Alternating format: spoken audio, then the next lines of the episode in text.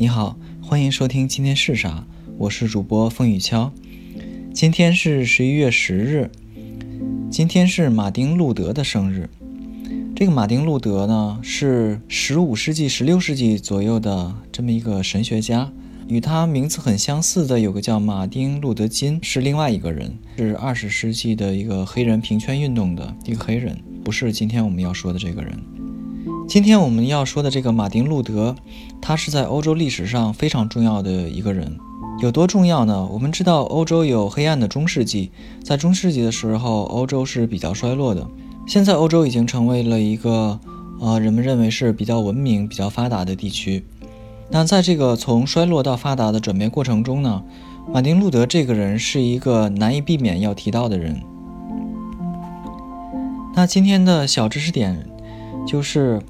欧洲的中世纪是如何结束的？啊，答案就是是被马丁路德所发动的宗教改革运动所终结的。欧洲中世纪的时候，呃，他们的普通人要想和上帝去沟通，他是不能直接沟通的。教会作为一个普通人与上帝之间的中介，这个马丁路德呢，他的贡献就在于他打破了这种教会的中介作用。马丁路德他在大学的时候学的文学，之后又学法律，之后他进入了修道院，成为了教会里的一个祭司。他是在当时的德意志地区最早用德语来讲授，呃新新约旧约圣经的这些课的教授之一。但是慢慢呢，他对当时教会的教义产生了一些怀疑。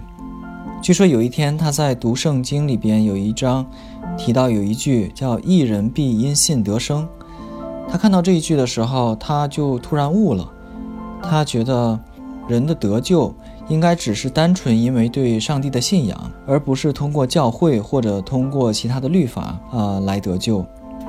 而且当时教会在卖赎罪券，就是人们可以通过购买赎罪券来给自己赎罪。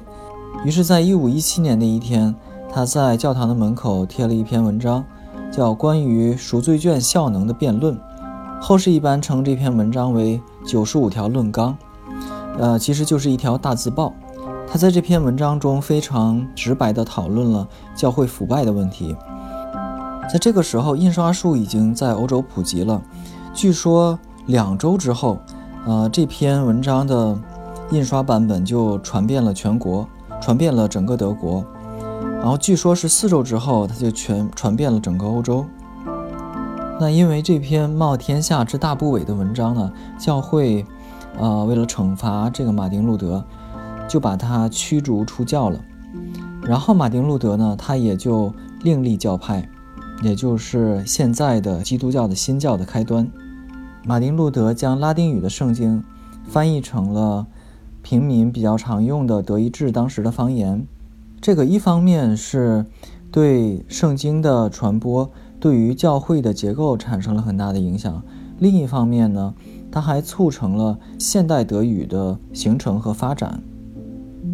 另外呢，这个马丁路德他结婚了，这在当时的教会是不常见的。他主张教会里面的神职人员同样是有婚姻自由的。这场宗教改革，它一方面呃削弱甚至完全去掉了教会对于普通人的这种思想上面的控制，另一方面呢，使当时科学的发展和艺术的发展得以更好的成长。呃，还有呢，它还使各个国家的国王和国家之内的政府有更高的自主性，不再需要臣服于教会。除此之外，我想简短提一下两个比较有意思的小事儿。一个是这个马丁路德和王阳明是同一个时代的人，王阳明比马丁路德大十一岁。那王阳明的心学和马丁路德宗教改革的理念，我个人觉得他们本质上面是一样的，都是通过对一个终极目标。或者是对于上帝的信仰，或者是对于此心光明的呃成为圣人的追求，来摆脱现实中客观的外界的束缚，或者是来自宗教的束缚，或者是来自于呃社会伦理的束缚，来使人性得到解放。所以两个人在同一个时代，在遥远的东方和西方，同时提出了如此类似的观念。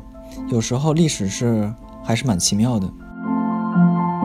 第二件事情，我想提的是英国的一个教士，叫约翰·威克里夫，他的各种观念是跟马丁·路德非常相似的，而且呢，他把圣经不是翻译成德语，他是翻译成了英语。但是呢，后人提到宗教改革的时候，一般主要想到的是马丁·路德，而很少提到这个约翰。为什么会这样呢？就是因为在十四世纪的时候，欧洲还没有印刷术，所以他翻译的圣经，他的理念都是靠手抄本，在小范围内传播，所以影响非常的局限。但是到马丁·路德的时候，印刷术已经非常成熟了，所以马丁·路德的文章，包括他翻译的圣经，都非常快的传播到整个欧洲，呃，影响非常大。所以真的是时势造英雄啊！好，谢谢收听，请订阅一下这个专辑，我们明天见。